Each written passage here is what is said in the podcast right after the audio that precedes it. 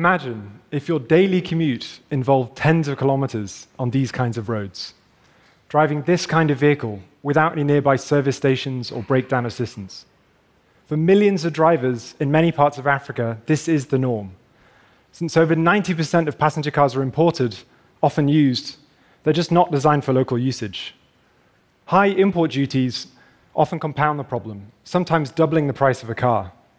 So most vehicles are either too expensive or too unreliable for the average consumer.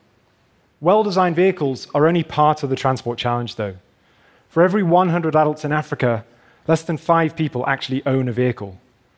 Public transport is available, and in countries like Kenya, it's often run by local entrepreneurs using minivans like this. But in most rural and peri urban areas, it's fragmented and unreliable. In more remote areas without transport, people have to walk, typically tens of kilometers, to get to school or collect clean drinking water or buy supplies from nearby markets. Bad roads, disparate communities, low average income levels, and inadequate vehicles all impair the transport system and ultimately constrain economic output. Despite this constraint, the Pan African economy is booming. Combined GDP is already over $2 trillion.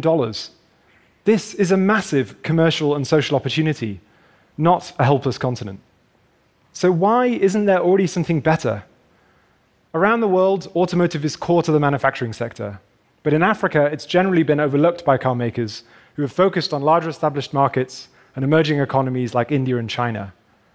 This lack of industrialization, which itself creates a vicious cycle barrier to the emergence of industry, has caused the dependence on imports.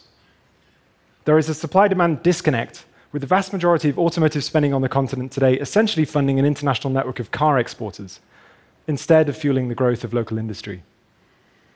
It's entirely possible to solve this disconnect, though, starting with products that people actually want. And this is what motivated me to start Mobius to build a vehicle in Africa for Africa. To us, this meant reimagining the car around the needs of the consumer, simplifying non essential features like interior fixtures, and investing in performance critical systems like suspension to create durable and affordable vehicles built for purpose. And built for purpose is exactly where we started with our first generation model, Mobius 2, which was designed as a really rugged, low cost SUV able to handle heavy loads and rough terrain reliably. This launched in 2015, and we've now developed the next generation version based on customer feedback. For high stress and heavy loading, we engineered a sturdy steel space frame. To handle acute vibration from rough roads, we ruggedized the suspension. For potholes and uneven terrain, high ground clearance was a no brainer. And to make this something customers could actually be proud to drive in, we designed an aspirational body aesthetic. Underpinning all of this, we simplified or eliminated components like parking sensors and automatic windows wherever we could to keep costs low and sell this at half the price of a five year old SUV in Kenya today. The new. the new Mobius 2 launches in 2018. And while durable, affordable vehicles like this are vital, a broader solution to immobility needs to go further. Over the last decade, a transport centric shared economy has connected people across Africa with minivans, auto rickshaws, and sedans. It's just not operated very effectively or efficiently. Enabling better access to transport is all about strengthening this public transit network, empowering local entrepreneurs who already offer similar services in their communities to operate these services more profitably and more widely. With this aim, we're taking human centered design a step further and developing a transport platform model which enables owners to plug in different modules, like a goods cage or ambulance unit, and run other services like goods delivery or medical transport, as well as public transport. Transportation services like this are the fundamental driver of logistics, trade, social services, access to education, healthcare, and employment. The transportation grid to physical economies is akin to the internet to virtual economies. And the impact of increased mobility is only part of the potential here.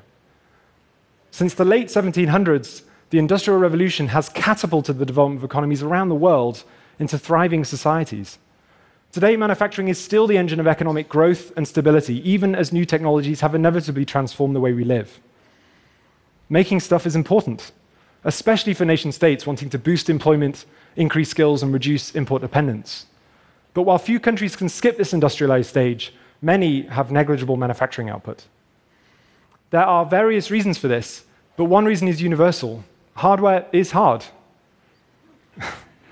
so, what are the challenges to industry and how are we approaching them? The first issue many people think of is a lack of skilled labor. In areas where access to good primary and secondary education are limited and employment opportunities are scarce, a small skill base is inevitable. But that doesn't mean it's immutable. There's an abundance of smart, hardworking, and ambitious people in Africa, obviously. What's really lacking are good jobs that offer a path not just to employment, but also professional growth. The first person we employed at Mobius over six years ago was a mechanic named Kazungu. Kazungu had gone to school up to the age of 18 and worked as an odd job mechanic. Joining the company at the time was a near vertical learning curve.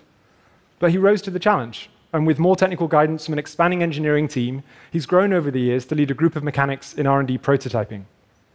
A thirst for learning and the work ethic to step up to a challenge are values we now recruit on. Pairing innate values like this with on-the-job training and systems has strengthened our skill base. This works really well on the production line, where work can be systematized around clear procedural instructions and then reinforced through training. In our experience, it is possible to build a skilled workforce, and we plan to hire hundreds more people using this approach. The second challenge is a lack of suppliers. In countries like Kenya, there are only a handful of automotive suppliers manufacturing parts like electrical harnesses, seats, and glass. It's a burgeoning group, and without much demand from in industry, most of these suppliers have no impetus to grow. We've worked hard with a few of them to develop the capacity to consistently manufacture components at the quality levels we need, like this supplier in Nairobi, who were helping to reduce the production cost of metal brackets and improve their ability to build conformant parts to our engineering drawings. Supplier development is standard practice in automotive globally, but needs to be applied from the ground up with the vast majority of local suppliers to properly bolster the ecosystem. And as production volumes rise, these suppliers can employ more staff, invest in better equipment, and continue to develop new manufacturing techniques to further increase output. Building up skills and suppliers are not the only hurdles to local industrialization, but they're good examples of how we think about the challenge. You see, we're not just reimagining the car, we're reimagining our entire value chain.